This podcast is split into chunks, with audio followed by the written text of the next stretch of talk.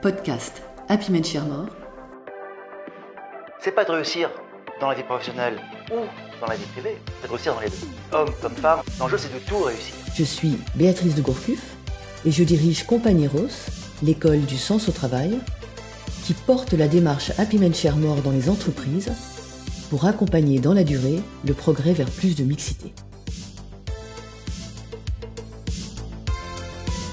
Hommes et femmes, une quête commune de sens au travail. Septembre 2021. Trop souvent, pour développer la mixité et l'égalité professionnelle, les décideurs se demandent comment aider les femmes. Happy Men Mort pense que, sauf à la marge, ce n'est pas le sujet, et que seule une approche universelle des besoins et aspirations des hommes et des femmes au travail peut générer des progrès réels. J'éclairerai ce sujet en trois temps. Je vous proposerai d'abord un cadre de compréhension des besoins des hommes et des femmes en matière de sens au travail. Nous verrons ensuite que si ces besoins sont les mêmes pour les hommes et les femmes, l'entreprise pourtant ne répond pas de la même façon aux hommes et aux femmes. Et que sans le savoir, sans le vouloir, ces fonctionnements pénalisent certains profils de collaborateurs, statistiquement plus les femmes que les hommes. Enfin, nous verrons que le progrès est à la croisée de deux volontés, une excellence organisationnelle et managériale de l'entreprise qui permettent une véritable inclusion, et pas seulement dans les mots, et l'engagement de chacun, à son niveau, à s'émanciper de fonctionnements normés qui n'ont pas de véritable raison d'être. Alors qu'est-ce que le sens au travail? Sur un plan individuel, le sens au travail est notre réservoir d'énergie. Quand il est plein, nous sommes ouverts, constructifs, capables d'autonomie, d'initiative, de leadership. Quand il est vide, nous sommes pessimistes, fatigués, critiques, résistants au changement, stressés. Tel un tabouret, le sens au travail s'ancre sur trois pieds. Une utilité concrète, reconnue et orientée vers un certain bien commun. Une liberté au quotidien pour exprimer nos talents et notre personnalité.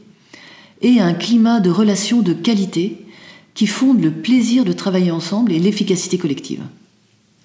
La stabilité de ce tabouret nous permet d'articuler harmonieusement notre accomplissement professionnel avec nos besoins de construction personnelle, familiale et sociale. Alors, pensez-vous que cette équation de sens au travail diffère entre hommes et femmes? En principe, non. Nous partageons, hommes et femmes, les mêmes aspirations de sens au travail. Utilité, liberté, qualité des relations. Mais dans les faits, oui, le travail, en fait, s'intègre dans nos vies privées, dans nos vies de couple, dans nos vies familiales, dans nos vies sociales. Et c'est là que ça se corse. C'est là, en effet, que des différences importantes apparaissent, qui ont un impact sur l'épanouissement professionnel des hommes et des femmes. On peut rêver un monde où il n'y aurait pas de différence, ou penser que ces différences ont une justification objective. Mais dans tous les cas, elles génèrent aujourd'hui une équation de sens au travail sensiblement différente pour les hommes et pour les femmes. Alors, quelques illustrations. Une mobilité. Une mobilité pour un homme et une femme, au, travail, ça pose les mêmes questions.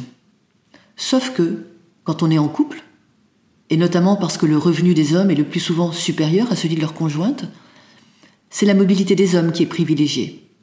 Et cette mobilité pèse presque toujours sur la carrière des conjoints. Autre exemple, 80% des temps partiels sont pris par des femmes, principalement pour des raisons familiales. Mais, aujourd'hui, encore, on nomme rarement manager un collaborateur à temps partiel. Un dernier exemple avec les temps sociaux conviviaux. Ces temps sociaux conviviaux ont le plus souvent lieu de manière informelle en fin de journée. Or, les mères de famille ont habituellement un emploi du temps plus contraint que celui des hommes. Alors statistiquement, elles participent moins à ces temps sociaux, où se nouent pourtant de multiples enjeux de progression professionnelle. Alors voilà, à travers ces exemples, on le voit, hommes et femmes Bien que nous aspirions tous à travailler de façon engagée, tout en respectant nos enjeux de sens au travail, l'équation pour y répondre diffère entre hommes et femmes. Nos entreprises fonctionnent comme si elles n'étaient pas capables de répondre aux aspirations de sens au travail des femmes, des mères et plus largement de tous les collaborateurs ayant de vraies contraintes de disponibilité hors travail. Dit autrement, elles ne permettent l'épanouissement professionnel que de collaborateurs dont l'intendance privée est globalement prise en charge par leurs conjoints. Et statistiquement, ces collaborateurs sont des hommes et ces conjoints sont des femmes. Pour les entreprises, la mixité, c'est un vrai défi d'inclusion. Alors comment répondre à ce défi?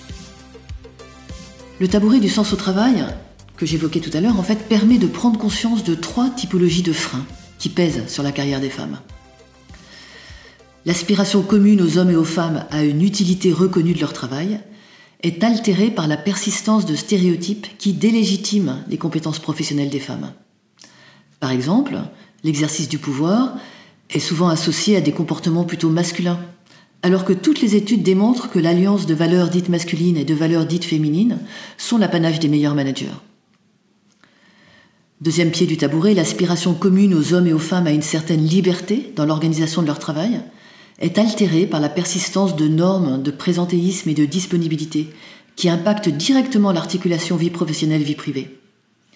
Les femmes, qui assurent 70% des responsabilités familiales et domestiques, en pâtissent principalement.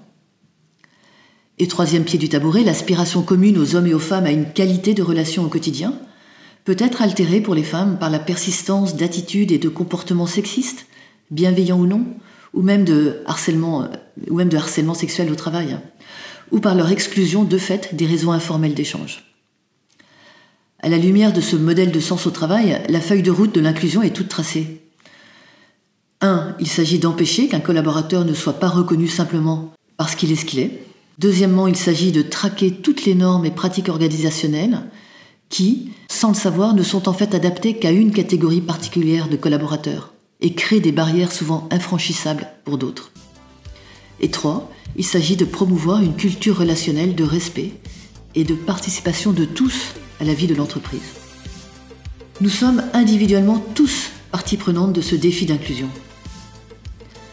Parce que l'entreprise est faite d'hommes et de femmes, le progrès passe par l'émancipation de chacun, individuellement et collectivement, de fonctionnements, habitudes, comportements, regards, qui sont en fait déclusifs. C'est vrai de tous, mais c'est en particulier vrai, indispensable et urgent de la part des dirigeants, cadres supérieurs et managers. C'est leur capacité transformatrice, comme leur exemplarité, qui sont au cœur des enjeux de transformation. Happy accompagne les entreprises pour accomplir cette révolution douce. Découvrez nos méthodes sur notre site happymensharemore.com.